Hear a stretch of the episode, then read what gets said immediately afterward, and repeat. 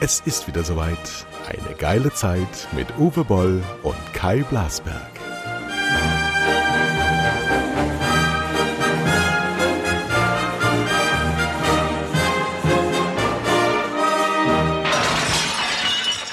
Hallihallo, hier ist Uwe Boll, der Gastgeber von Boll Blasberg, aber nur heute der Gastgeber. Und hier ist der Gast, Kai ja. Blasberg. Ja. Ja. Äh, Tempel der Vernunft. Der Tempel der Vernunft, das müssen wir immer ja, jetzt erwähnen. Ja, ja, ja. Ist uns also bestätigt worden in den vielen Zuschreiben, die wir bekommen haben, wurde gesagt, Tempel der Vernunft ist äh, gut oder wurde auch gesagt, lass es doch sein. Aber das machen wir natürlich nicht, sondern wir nennen uns den Tempel der Vernunft. Darf so ich was vorlesen? Es. Ich habe in dieser Nacht Post bekommen aus dem Saarland. Ja. Und dabei ist mir, ähm, und zwar ist es deswegen so erwähnenswert, weil es eine Frau ist. Endlich mal eine Frau, die uns und, zuhört. Ja, jetzt muss man allerdings dazu sagen, ähm, äh, erstens Saarland macht es schon kleiner und zweitens, ähm, es ist ein großer Fan von ähm, Olli Kalkofe. Darüber wurde mhm. sie an unser Ufer geschwemmt, über zwei Herren mit Hund. Sandra okay. aus St. Wendel. So, und wir werden kritisiert, ja? Uwe Boll. Das gilt vor allen Dingen dir. Danke. Der neue Podcast mit Uwe Boll gefällt mir sehr gut und 90 bis 95 Prozent eurer Aussagen stimme ich zu. Allerdings finde ich es total unnötig und auch gemein, Leute wie Altmaier oder Braun, die sich ja alleine schon durch ihre Arbeit total disqualifizieren, körperlich ins Lächerliche zu ziehen. Das habt ihr wirklich nicht nötig. Bei Scheuer und Glöckner, die einen ebenso miesen Job machen, wird sich auch nicht über das Aussehen lustig gemacht. Das stimmt nicht, liebe Sandra. Ich kann mich sehr gut über Scheuers Aussehen lustig machen und über Klöckners sowieso. Das ist aber, weil sie eine Frau ist, heute gar nicht mehr so angesagt und meine Frau schneidet dann diesen Podcast nicht.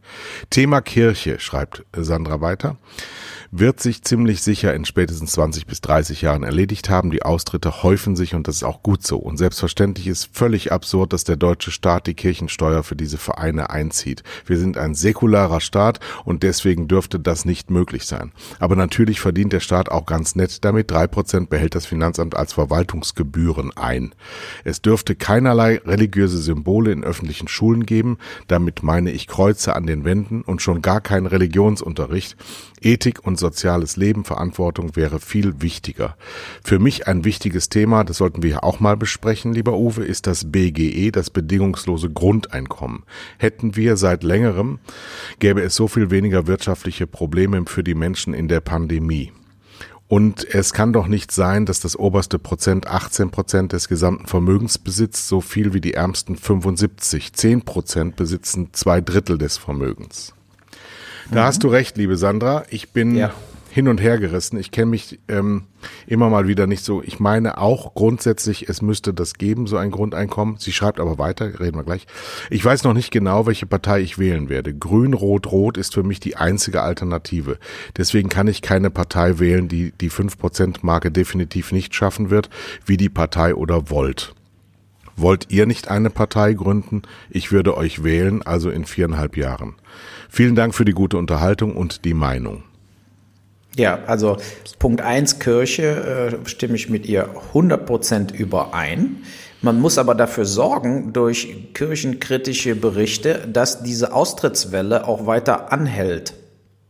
ja, also äh, die, die Atheisten weltweit, die Kurve steigt ja nach oben, ähm, aber man muss eben wirklich auch weiter daran arbeiten, äh, dass quasi äh, die nicht stoppt. Also so sehe ich's, ja. Dann habe ich einen Programmtipp, darf ich einen Programmtipp geben? Jeden Morgen um 9.35 Uhr kommt beim Deutschlandfunk eine Kirchensendung oder ein Christ und Umgebung.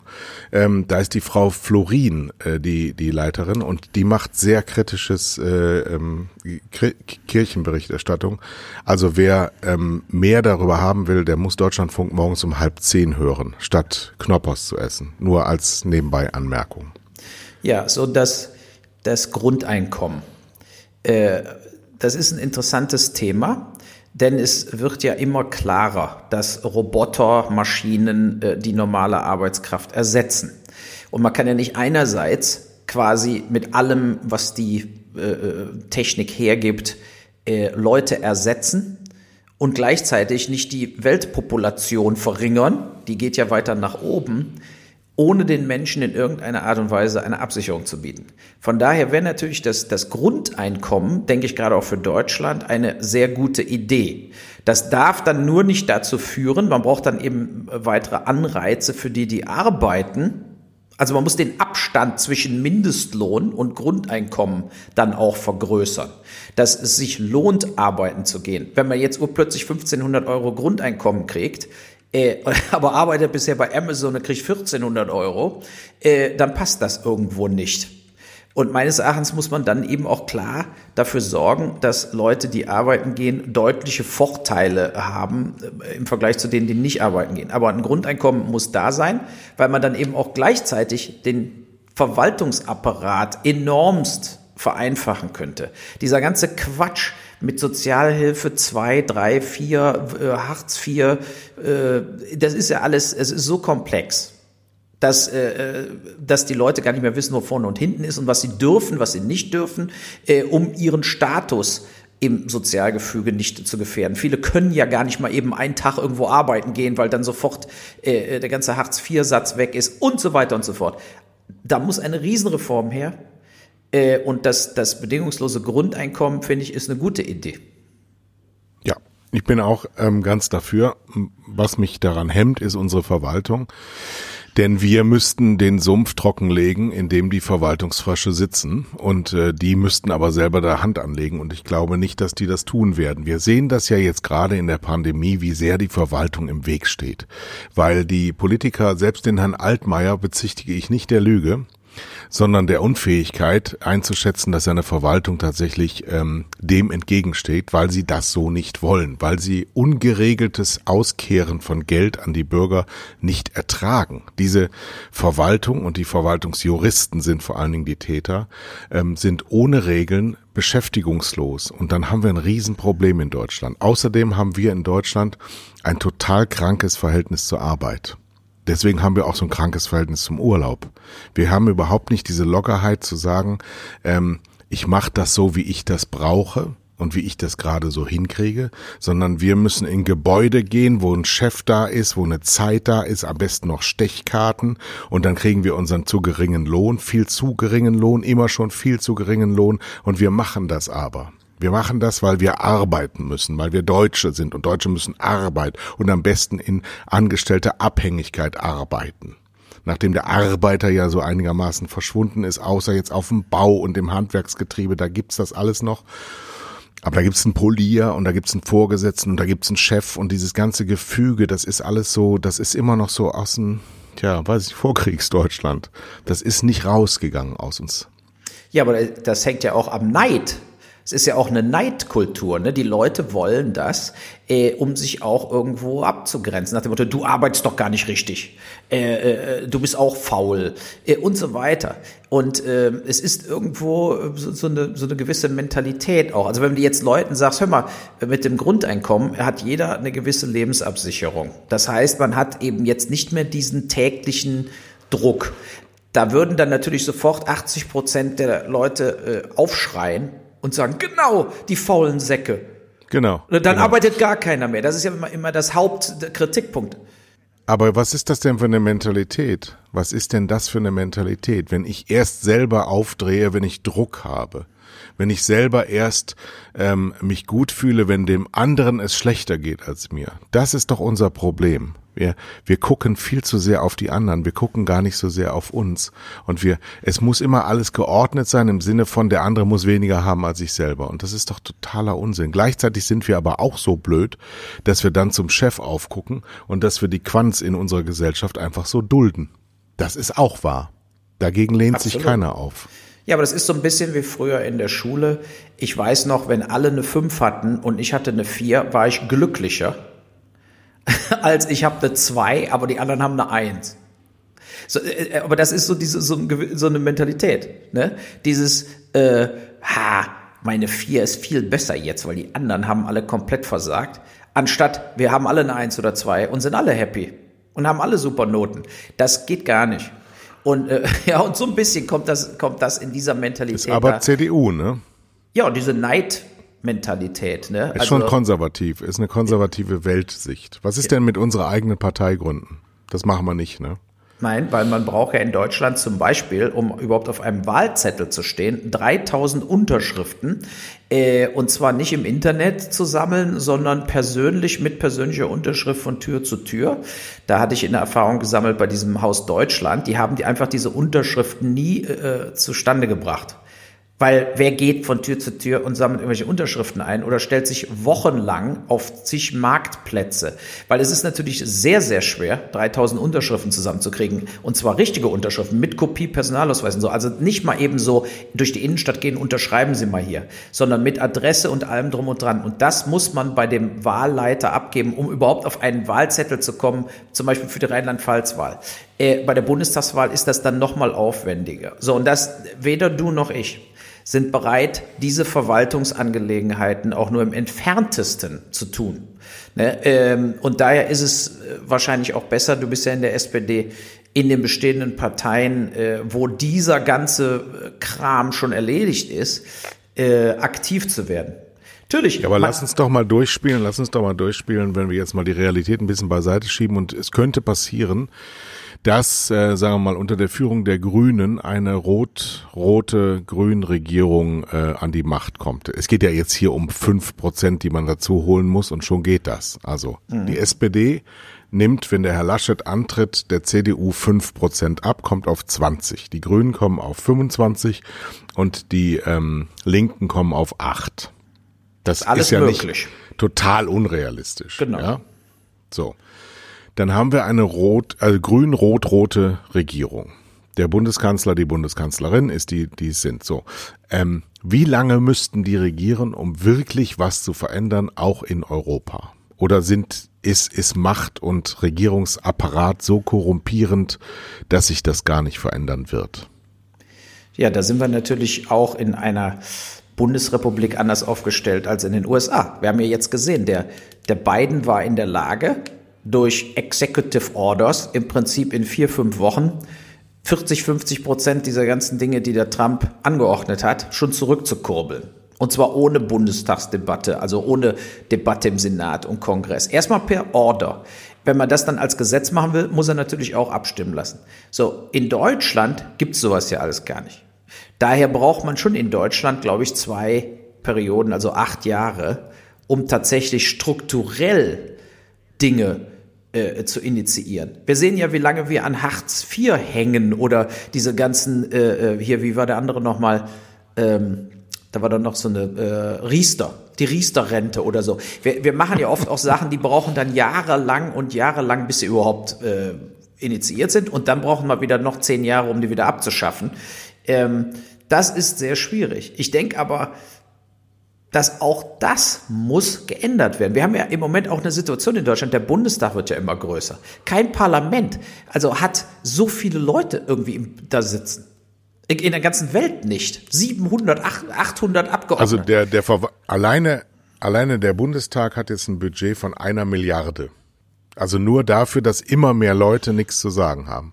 Genau. Und immer mehr Stühle müssen rein, irgendwie noch eine Reihe, Sitzreihe da. Es sind ja nicht nur die Abgeordneten, sondern jeder Abgeordnete hat ja auch äh, so, so einen Dunstkreis an Mitarbeitern, die er dann mit reinzieht. Und äh, je mehr in diesem Bottich Leute sitzen, desto mehr Pöstchen sind zu verteilen und deswegen wird die Reform dieses Ganzen von denen, die eigentlich was davon haben, dass es so ist, wie es ist, eigentlich nicht hervorgebracht werden können. Die müssten sich selber abschaffen und das ist des Menschen sein nicht. Und ich glaube, ähm, dass das alles schon ein großes System hat, dass man sich so, so, so eingerichtet hat in diesem, na ja, es könnte besser sein, Sie haben selbstverständlich recht. Wir sehen es ja auch, ich mein Lieblingsthema hier in dieser Sendung ist immer öffentlich-rechtliches, aber da haben wir das ja ganz genauso. Es wird so eine Kultur geschaffen, wo gerne diskutiert wird, wo ganz viel Kakophonie stattfindet und dann geht man auseinander und sagt, ja, weißt du, wie soll man das ändern? Können wir ja gar nicht ändern. Und dann ist wieder so ein kleines Schrittchen in die falsche falsche Richtung getan. Und dieses, dieses radikale Verändern oder auch Abschaffen von Strukturen, tatsächlich gar nicht reformieren, sondern abschaffen und was Neues machen. Das wäre jetzt das Grundeinkommen. Überleg dir mal, wie viel der Staat für seine Bürger ausgibt. Wir haben eine Staatsquote von über 50 Prozent. Das heißt, jeder Euro, der ausgegeben wird in Deutschland, geht durch oder vom Staat aus. So. Mhm. Ähm, allein dieses Geld bringt es ja dann schon auf die annähernd 1000 Euro, die ein Grundeinkommen Sinn machen würde. Und die Mentalität, die ist in Deutschen nicht gegeben, zu sagen, ja, wir sind, weil wir Deutsche sind, jeder einen deutschen Pass hat, bekommt er 1000 Euro, wenn er über 14 ist und unter 14 750 und verwalten tun's die Eltern. Ja, dann wird's ein Viertel geben der Menschen, die dann nicht mehr arbeiten gehen. Trotzdem nehmen die ja am Konsum teil. Das Geld wird ja dann ausgegeben. Wenn du nur zum Leben Geld hast, gibst du es nur zum Leben aus. So. Absolut. Davon leben ja ganze Strukturen. Davon kann ein Staat leben. Der kann nur nicht unendlich ähm, Ausgaben und, und, und sinnlos Geld ausgeben. Dann werden alle Bürger viel mehr beteiligt sein, wenn die Mentalität stimmen würde, weil die, die sagen, lass uns doch, das, das ist so ein geiles Land, das seinen Bürgern ein Grundeinkommen gewährt, in dem wir alle gut leben können, wie Merkel letztens noch geworben hat, in ein Land, in dem wir alle gut und gerne leben können. Das kannst du in Deutschland nicht, wenn du 1400 netto hast. Das geht nicht. Und zwar egal, wo du wohnst. Egal, wo du wohnst. Ja, 100 Prozent. Und du musst ja, du musst ja überlegen, wie viele Hunderte von Milliarden wir dann sparen würden in dieser Natürlich. Regierungsbeamtenstruktur. Wenn du das, was du gerade gesagt hast, wenn man das wirklich umsetzt, fällt das Ganze weg. Kindergeld fällt ja weg, weil die Leute ein äh, Grundeinkommen haben. Dann aber auch diese ganzen verschiedenen Sozialklassen, diese ganzen Jobcenter-Interviews, äh, endlose Prüfungen von sind sie noch auf Sozialstufe 4 oder 5 oder 3 äh, und so weiter und so fort. All das fiele weg. Weil es gibt einfach eine Geldüberweisung pro Person. So. Überleg dir doch mal allein die Altersversorgung des öffentlichen Dienstes aus der Vergangenheit. Also die, die jetzt schon in Pension sind und die in Zukunft in Pension gehen werden, sprengen die Bundesrepublik Deutschland. Das ist in keinem öffentlichen Haushalt abgebildet. Die, ja. über die Staatsfonds. Ja, die Staatsfonds haben aber seit zehn Jahren überhaupt keinen Groschen mehr verdient. Das heißt, ja. dieses wird aus Staatsverschuldung, werden wir den Ruhestand bezahlen der Pensionisten. Und das hat nichts mit Neid zu tun, sondern was mit Gegenwärtigkeit. Das müssen wir einfach mal besprechen. Und natürlich wird kein einziger Politiker jemals diese Diskussion bei Anne Will anberaumen. Niemand, niemals. Ich habe übrigens eine Frage ans Saarland, weil die Sandra uns ja geschrieben hat. Ähm, was hat das Saarland eigentlich gegen uns? Ist dir nicht auch aufgefallen, dass die, die saarländischen Politiker ein bisschen überrepräsentiert sind, was, was so, so, so Population in der Bundesregierung versus in, in der Bundesrepublik Deutschland? Wir haben Herrn Altmaier, wir haben Herrn Maas und wir haben Frau Kramp-Karrenbauer in exponiertesten Positionen. Wirtschaftsminister, Verteidigungsminister und Außenminister kommen aus dem Saarland. Ja, weil die immer drohen, nach Frankreich wieder abzuwandern. Ja, das sollen sie doch mal tun. Ja, würde ich auch sagen. Da würde sich Dann habt ihr uns den Lafontaine, den Zerstörer der Sozialdemokratie, geschickt und Erich Honecker. Es reicht doch, oder? Es reicht.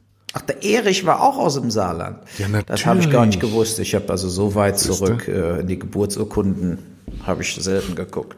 Äh, Aber das ist jetzt gemein. Aber ich habe, äh, apropos Kram Karrenbauer, ich habe heute Morgen noch was Schönes äh, gehört, dass äh, der Bataillonskommandeur der äh, KSK Elitetruppe hat wohl seinen äh, Soldaten gesagt, wenn ihr die Munition, die ihr tausendfach geklaut, geklaut habt, zurückgebt, dann gibt es keine Strafe. Das zeigt zwei Sachen. Äh, A, äh, klar wurde alles geklaut, aber B, sie brauchen dringend die Munition zurück, weil, weil sie wahrscheinlich selber auch schon keine, keine mehr haben, ja. Äh, das ist auch so, so eine Desperation hängt da drin, ja. Bitte gib mir doch die Munition zurück. Ja, ja naja. Überleg dir das mal. Ich meine, ja, jetzt aber mal ohne Scheiß. Ich meine, das sind ja todbringende Waffen, die mit dieser Munition bestückt werden. Und wir haben ja, ähm, ich höre gerade auch sehr, sehr, sehr empfehlenswert ein ähm, Hörspiel ähm, aus der ähm, ARD über NSU. Das eine 24 mal 30 Minuten, 24 Folgen. Ganz hervorragend, sehr gute Sprecher. Bibiana Beklau ist dabei und äh, einige Top-Elite-Leute aus der ersten Riege der Schauspieler, die dieses Hörspiel vertont haben.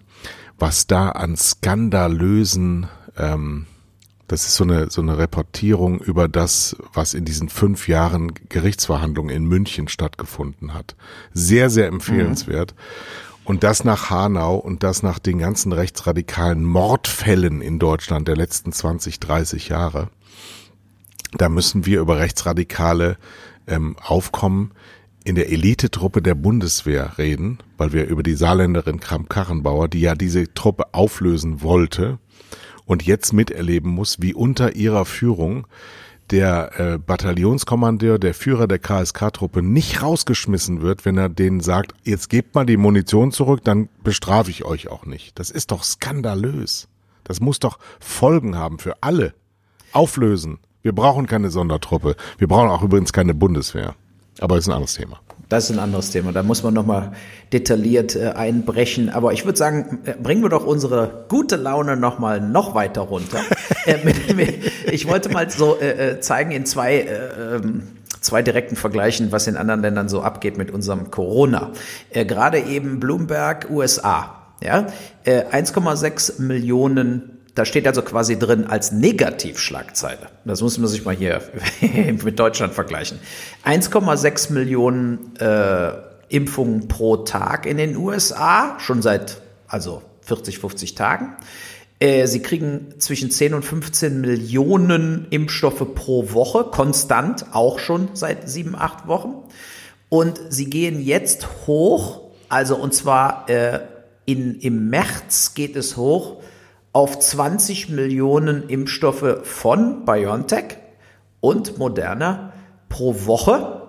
Und dann im April, ab Mai und so weiter haben sie über zwischen 25 und 30 Millionen Impfdosen pro Woche und sind dann quasi, sagen wir mal, Juni, Juli durch. Also das dazu. Dann die zweite News, äh, Kanada. Mal so ein Beispiel. Wir haben ja alle Grenzen offen und wir, wir merken ja in Deutschland, die Quote geht nicht weiter runter, es stagniert oder geht sogar leicht nach oben. Wir wissen wegen der Mutanten.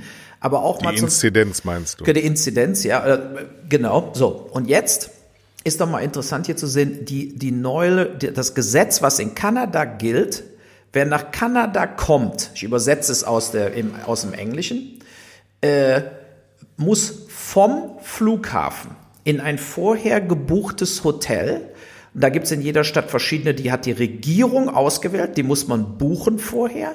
Da muss man beweisen, wenn man einreist, dass man diese äh, gebucht hat. Und das kostet ungefähr 2000 Dollar für drei Tage, diese Hotels, weil die auch High Sicherheitsstandards machen. Dann muss man zu diesem Hotel mit einem, mit einem Taxi oder Limo, die müssen da auch äh, sofort darüber berichten, das sind ausgewählte Taxen und Limousinen, fahren. Dann kommt man in dieses äh, äh Hotel rein äh, und muss drei Tage lang in seinem Zimmer bleiben. Man darf es nicht verlassen. Ja? According to the government's quarantine website äh, muss, äh, wird dann alles geliefert. Ja, also das heißt, hier steht hier, äh, hier, all guests will be provided with three meals a day and free Wi-Fi. They will be not permitted to leave their rooms. Also das heißt, nur wenn man jetzt wirklich wie viele Tage, wie viele Tage? Drei Tage. Da kommt das Testresultat, okay. was man ja vom Flughafen. Man muss mit dem negativen Test ankommen, wird aber am Flughafen direkt nochmal getestet. So, jetzt bleibt man in diesem Hotel quasi wie in so einem Lockup. Ja, also man ist da drin und kommt nicht raus. Die Essen werden einfach vor die Tür gestellt.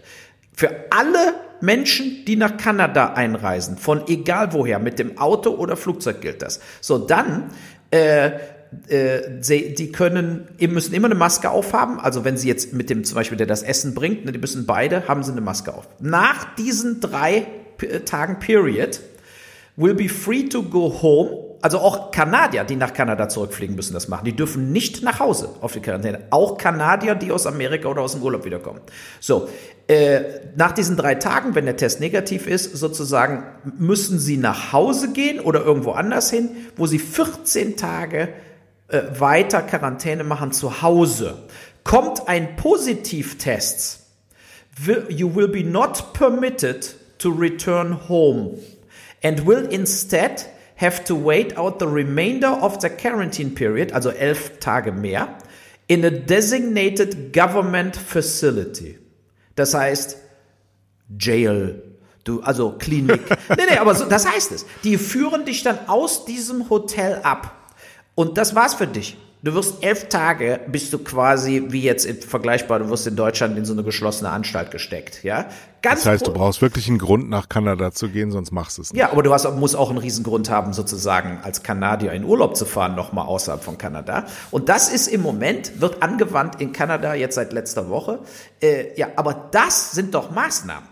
Das ist die eiserne Fist, um die Zahlen runterzubringen. Das hört sich ja, jetzt ganz schlimm an. aber die AfD mal sehen im Bundestag, wenn wir das machen. Ja, aber du musst jetzt mal überlegen, diese, äh, äh unser Lockdown ist doch so. Wir haben ja schon hundertmal präsentiert. Wir haben, der, der Lockdown, der, den wir haben, ist, wir wollen einfach nur Eltern wahnsinnig machen, Kinder wahnsinnig machen und äh, den Spaß aus dem Leben ziehen. Aber alles ja, andere, ist gelungen. Äh, äh das ist wirklich gelungen. Und ich war hier auf den Rheinwiesen bei schönem Wetter. Am Samstag, Sonntag sind wir mit dem Hund spazieren gegangen. Da waren, was weiß ich, 10.000 Leute in Mainz draußen. Äh, das ist erlaubt. Ne? Also es naja, ist, du, es ist äh, Inzidenz absurd. nächstes Jahr, nächste Woche wird ja wieder nach oben gehen dann. Also das jo. ist, kannst du jetzt die Uhr schon nachstellen. Ja, so ist es. Also ja, ja ähm, hast du übrigens by the way ähm, äh, die Freunde der Bild-Zeitung haben was veröffentlicht. Ähm, in Dessau hat das stattgefunden. Ist eine sehr schöne Stadt in der ehemaligen DDR, eine Bauhausstadt. Und äh, die haben wohl ein sehr großes Hotel, wo sich die sachsen-anhaltinische CDU getroffen hat. Da haben sie ohne Masken, ohne Abstand in einem Saal zu 100 Leuten. Hast du das Bild gesehen? Ach so, genau, ohne jegliche Maske. Das ist eine, das ist eine Fotomontage. Das kann überhaupt nicht sein. Das ist ein Foto aus dem Archiv. Das sah wirklich so aus, als hätten wir ein Jahr lang überhaupt über gar nichts geredet. Das war die CDU. Die CDU, ja. Sachsen-Anhalt, ja. sehr stark bei den Rechtsradikalen angesiedelt. Die CDU ja. unter dem bewunderten Ministerpräsidenten der CDU, ganz nah an der AfD. Und die AfD, die wäre sowas von abgeklatscht worden für dieses Fehlverhalten. Und die CDU Sachsen-Anhalt trifft sich ohne Maske, ohne Abstand in Dessau im Hotel. Und danach haben wir dann auch, das war, das war ein Top-Spreader-Event. Oder die haben sich, waren, waren Impfball, kann auch gewesen sein. Dass ja. einfach alle Landräte der CDU in Sachsen-Anhalt haben sich getroffen und sich gegenseitig durchgeimpft. Ja, aber dann geh doch heute drauf auf die Bild und guck dir mal die SPD-Delegierten an bei Holstein Kiel. Die waren nämlich alle im Stadion. Tausend Leute haben Fußball geguckt. Geh ja, jetzt, jetzt mal auf Bild. Ja, im Stadion. Ja, gut, aber äh, also warum dürfen alle anderen nicht ins Stadion? Auf einmal die SPD-Delegierten dürfen zu, ins Stadion. Ist ja vollkommen absurd. Ist jetzt gerade als Foto auf Bild.de. Äh, Waren die beim Fußballspiel?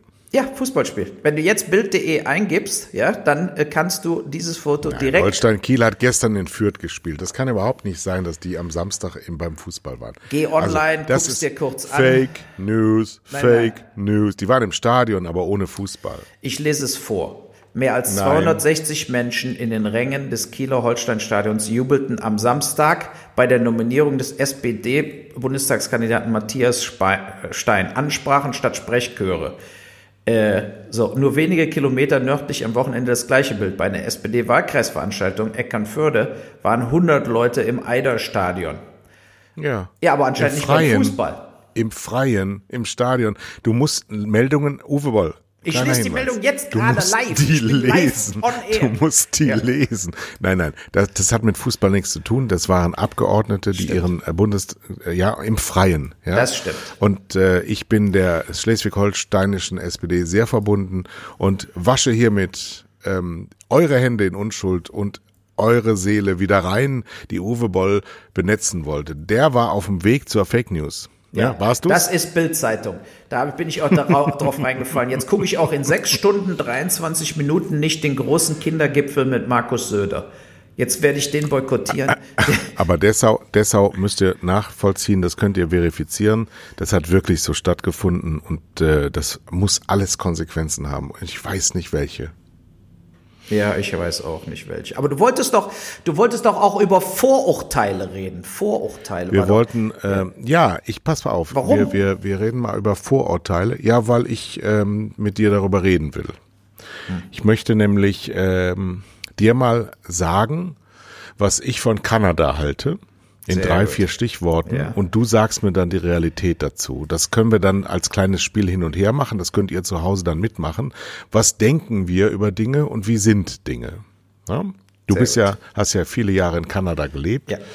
Also Kanada, da denke ich, ähm, in Bildern, nur mal in Bildern gesprochen, an einen sehr gut aussehenden Ministerpräsidenten, an eine Familie Trudeau, äh, die ab und zu, also so ein bisschen die Kennedys Kanadas, Kennedys Kanadas. Mhm. Ich denke an Linksliberalität, an Reinheit, Natur, Schönheit und ähm, Leben und Leben lassen.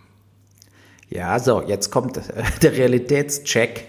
Es war wirklich nicht alles verkehrt, was du sagst, war 80 Prozent tatsächlich richtig. Super Landschaften, viel Natur. Trudeau, muss man einfach sagen, ist jung, dynamisch, sieht auch ganz gut aus.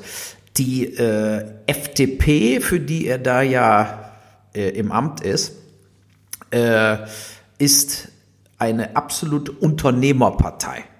Ähnlich wie die FDP hier. Also die mhm. standen, stehen keineswegs für Linksliberalismus, sondern stehen für äh, wir unterstützen die Reichen und wir sind auch selber gerne äh, mit dabei. Also die Familie Trudeau hat ja früh schon mitgemischt. Der Vater war ja auch Präsident. Ähm, er war in so einem Vorzeigeinternat, ist schon früh sozusagen auf dem diplomatischen Parkett äh, aufgewachsen. Und es gibt allein in den letzten drei, vier Jahren mindestens vier, fünf Finanzskandale, wo illegale äh, Spenden entgegengenommen worden sind, wo auch Subventionen in riesiger Höhe an Freunde vom Trudeau gegangen sind. Und zum Beispiel hat er auch regelmäßig Urlaub gemacht bei Aga Khan, dem Waffenhändler aus dem Mittleren Osten, auf der Riesenjacht. Das ist ein guter Freund von ihm, der ja auch ein religiöser, spiritueller äh, Führer natürlich ist. Der ist mit einer Deutschen verheiratet gewesen. Ja, oder nicht nur mit einer, glaube ich. Also der war ja mit fünf, sechs Fotomodellen in seinem Leben zusammen. so und aber mit solchen Leuten, da gibt es also kaum Berührungsängste äh, die natürlich ihm irgendwo dann medienmäßig auf die Füße fallen. Aber Trudeau ist keineswegs äh, unumstritten. Es ist nur kein anderer Kandidat da. Also man muss ja überlegen, der Harper, der vorher Präsident, also äh, Kanzler oder Präsident von Kanada war für, äh, glaube ich, auch acht Jahre, äh, war ein Konservativer. Den hatten alle dann so leid, dass der Trudeau gewählt wurde, weil die Linken, die, die National sozusagen, die National People's Party, also die sozusagen die, die Arbeiterpartei, die NDP und die Grünen hatten einfach keine brauchbaren Kanzlerkandidaten sozusagen, sondern die haben viele, viele Stimmen bekommen, aber die hatten wirklich keinen Spitzenkandidaten. Das ist, warum der Trudeau auch nochmal wiedergewählt wurde. Der ist in seiner zweiten Amtszeit, ähm, weil es niemand geschafft hat, einen adäquaten Gegenkandidaten aufzubauen.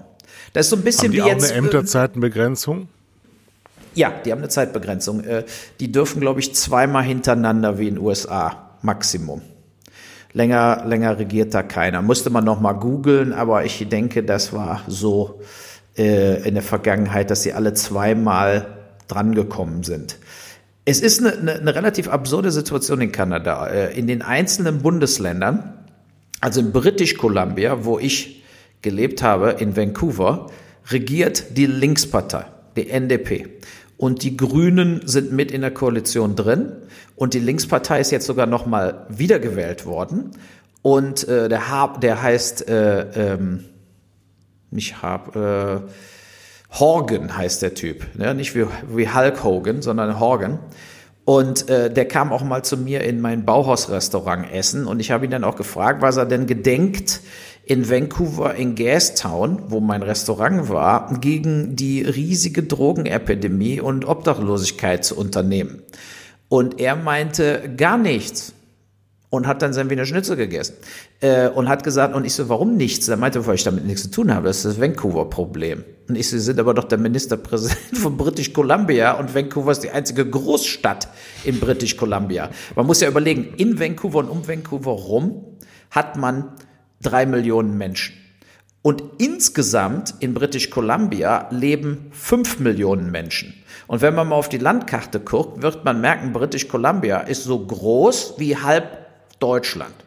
Also wie Bayern, NRW, mehrere Bundesländer also zusammengenommen. Also die Hälfte von der Fläche von Deutschland. Da leben insgesamt fünf Millionen Menschen. Das heißt, man hat unglaublich viele so Dead Ends, wo dann irgendwie eine Holzmine noch steht und da ist einfach nichts mehr. Und der interessiert sich dafür nicht. Und er hat auch unglaublich viele, äh, meines Erachtens, äh, ja, so katastrophale Fehler gemacht, äh, die ihm jetzt auf die Füße fallen. Aber es war einfach da auch überhaupt kein Gegenkandidat da. In British Columbia haben vorher die Liberalen regiert. Ähm, und die ist abserviert worden, die hatte auch einen riesen Finanzskandal und es war dann weg. Also es ist in Kanada nicht alles grün, was grün aussieht und äh, man muss ja auch überlegen, was sind die Hauptindustrien von Kanada? Öl, Gas und Holz. Die verkaufen ihre Rohstoffe. Kanada ist ein bisschen wie Russland riesig groß, haben unglaublich viele Rohstoffe und die verkaufen sie. So sieht's aus. Jetzt bist du dran mit Vorurteilen. Ja, das ist, ist ein, ich meine, das ist natürlich ein weit, äh, weitgehendes. Sag mir doch mal, welche Vorurteile gibt es ähm, über Deutschland? Nee, wir drehen es mal rum. Ja, wir drehen es mal rum. rum. In Kanada und auch in den USA denken alle, Deutschland ist absolut Hightech, unglaublich präzise und immer noch ein Land der fleißigen äh, Higher-End sozusagen Infrastruktur. Ähm, so, jetzt erzähl mir doch mal, wie Hightech Deutschland ist. Ich meine, sag doch mal, wenn die so ein Bild haben, dann ist das ja irgendwann mal entstanden. Genau. Wann ist das, wann ist das und wodurch ist das? Das ist wahrscheinlich vor 30, 40 Jahren schon entstanden. Aber und das wodurch? hat sich nicht, das ist nicht, äh, da gab es nie mehr einen Realitätscheck. Deutsch, deutsche Produkte, deutsche Autos, äh, ja, früher vielleicht auch sogar deutsche, so, wir hatten ja mal Grundig, Telefunken, Saba, wir haben ja auch mal Elektronik hergestellt, die auf dem Weltmarkt verkauft wurde. Die sind ja alle pleite gegangen. Äh, äh, ne? Und jetzt hat man noch so Küchengeräte, sie haben einen High-End-Ruf. Siemens, Miele, ja genau, Bulthaupt. Ne? Äh, ich glaube aber, die haben einfach das nicht mehr wirklich nachverfolgt und für die ist Deutschland immer noch vor, vorrangig durch Autos im Hightech-Bereich angesiedelt. Ähm, was jetzt natürlich abblättert durch Tesla und das äh, äh, sozusagen den Anschluss verpassen der deutschen Automobilindustrie in dem E-Mobilität oder Wasserstoffmobilität äh, wird natürlich das deutsche Ansehen schädigen. Aber wenn man jetzt hier wieder lebt, wie ich die letzten sechs, sieben Monate, und sieht, wie in Deutschland noch nicht mal Internet in der Schule funktioniert und äh, Homeschooling tot, ein totaler Fehlschlag wird, Impfstoffdebakel, äh, Infrastrukturdebakel, Bahndebakel, Flughafendebakel, Verteidigung nicht, Verteidigungsministerium totales Debakel, Verkehrsministerium totales Debakel. Wenn man also hier ein bisschen eintaucht, dann muss man sich natürlich wirklich wundern, wie wir es schaffen, im Ausland noch so eine gute Reputation zu haben. Und das hat wahrscheinlich damit zu tun, dass niemand hier wirklich über uns berichtet. Also, ne, das ist ja. Also das ist mir, in, ich war ja zehn Jahre in Maine, USA, immer wieder, und da ist mir wirklich aufgefallen, ähm, Amerika beschäftigt sich gar nicht mit was anderem außer mit sich selber. Stimmt. Ein bisschen Israel, bisschen Nahe Osten, bisschen Krieg, Palästinenser so, bisschen Irak, äh, Iran, damals auch Irak mit Saddam Hussein, aber mehr auch nicht. Also null, null Interesse. Europe ist vollkommen egal, Russia sind die Unterlegenen, Klotzköppe. Und China, ja, das ist jetzt mit der Wirtschaft so, das haben sie mitgekriegt, aber in Wirklichkeit spielt außerhalb von Amerika, in Amerika überhaupt nichts eine Rolle. Das dürfte in Kanada dann wahrscheinlich eh nicht sein, ne? Ja, das ist in Kanada nicht womit, anders. Womit beschäftigt sich der Kanadier?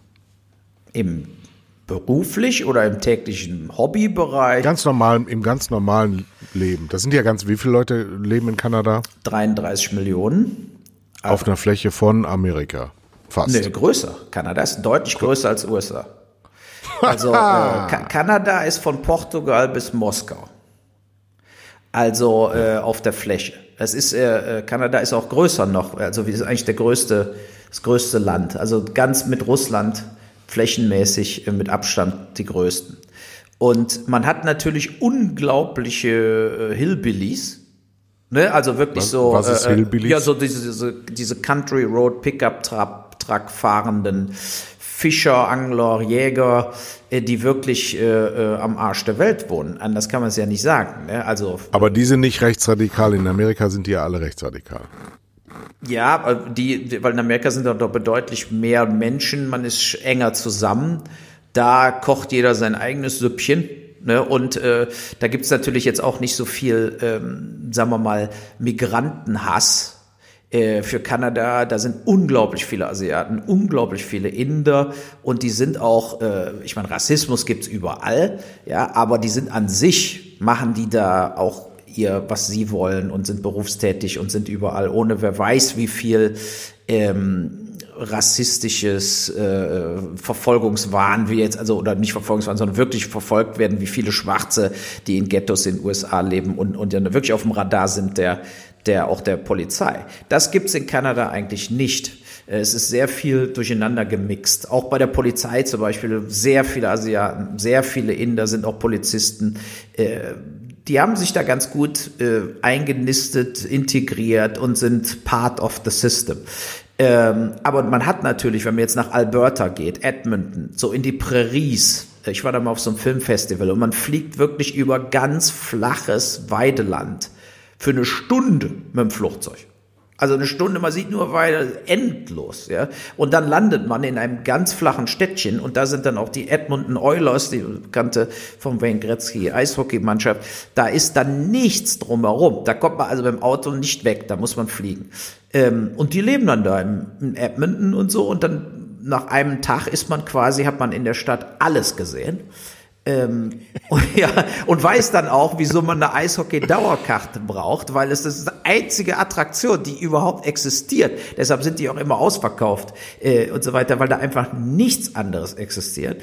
Das sind so Sachen. Und dann, ähm, das ist einfach da. Also man hat wirklich mit Montreal, Toronto und Vancouver die einzigen wirklichen Higher-End Großstädte, wo man so Großstadt-Feeling auch mal kriegt, wie Köln, oder München oder Hamburg, wo man was ähnliches äh, hat. Und, und der Rest ist. So jemand ich gleich, ja. Ja, der Rest ist Prärie. So, und ähm, aber man hat natürlich in den Großstädten eine viel größere Migrationsrate und eine viel größere äh, Kriminalität, viel größere Obdachlosenrate. Das ist alles zentriert in den Großstädten. Und so war es auch bei Corona. Man kann sagen, 90 Prozent der Infektionen und Toten waren in den drei Städten. Also und in, in dem Rest von Kanada. Das heißt aber auch, sie haben kein, gut, kein gutes Sozialsystem. Nein, das, das Krankensystem ist ja voll sozialistisch. Also in Kanada ist jeder bei der AOK. Es gibt ja. keine in dem Sinne wirkliche Privatkrankenversicherung, wo man dann anders besser behandelt wird, Einzelzimmer, Chefarztbehandlung. Das kann man alles knicken. Ja, und stattdessen sitzt man dann äh, in, im beim Arzt oder wartet stundenlang, ist auch ganz schlecht organisiert. Die Hausarztdichte ist katastrophal. Das ist, weil die meisten Leute gehen einfach dann direkt ins Krankenhaus und blockieren dann natürlich diese äh, die Ambulanz ohne Ende.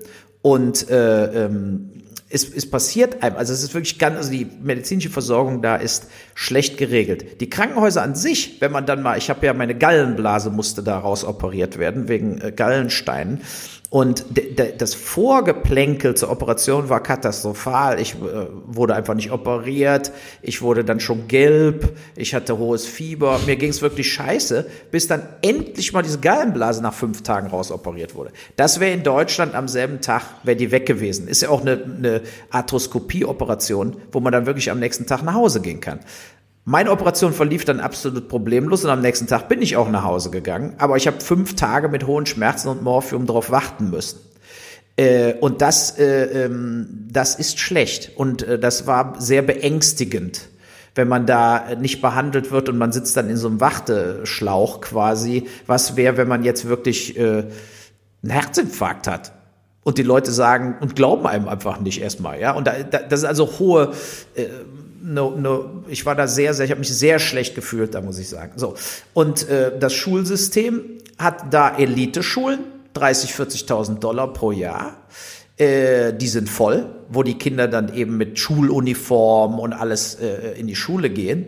Äh, auch ganz schlimm, hochnäsig, arrogant, und die Eltern protzen damit rum. Also das, dieses britische System, das hat mich auch extrem abgeturnt. Das war einer der Hauptgründe, auch mit den Kindern jetzt hier wieder rüberzuziehen, um zu einem normalen System zu kommen. Ähm, aber die Public Schools sind eben da auch tatsächlich schlecht. Also, äh, ne, also es ist dann eben auch so eine Sache. Da wird dann zu wenig rein investiert. Da haben die Kinder schlechtere Bedingungen, schlechtere Unterrichtsbedingungen und diese Pri Privatschulen, da ist dann alles eben vom Feinsten. Ne? Und da sind auch die Lehrer besser und da hat man eine bessere Chance, in die Universitäten reinzukommen. Das ist eben dieses US-System, äh, was da auch in Kanada in dem Schulbereich umgesetzt wird. Gut, die Rubrik Vorurteile werden wir beibehalten und machen in jeder Sendung ein bis zwei Dinge über Vorurteile, die wir vielleicht ausräumen können. Mein Vorurteil hast du jetzt nicht ausgeräumt. Kanada ist ganz okay, bis auf die Schwachstellen, die man eigentlich kennen könnte. Frank Saverkrötz wird morgen 75. Kennst du ihn? Natürlich. Ja. Äh, Wunderbarer Mann. Ein Typ wie wir, oder? Ja, hemdsärmlich, ne? Ja. ja. Also, äh, nee. Von dem habe ja. ich ähm, den Gruß zur Woche ähm, zu seinem Geburtstag. Wir grüßen ihn hiermit herzlich zum 75. Unsere Sendezeit ist auch vorbei. Ja. Und ich möchte ihn zitieren zu seinem Geburtstag mit einem Spruch, den ich sehr eindringlich finde. Und äh, der gilt, glaube ich, für uns beide, Uwe. Ich bin enttäuscht von den Menschen, weil ich sie liebe. Das ist ein sehr guter Spruch, muss ich sagen. Ein gutes Schlusswort für heute. Wir hören uns dann am Wochenende. Jawohl, alles Gute. Tschö. Tschüss.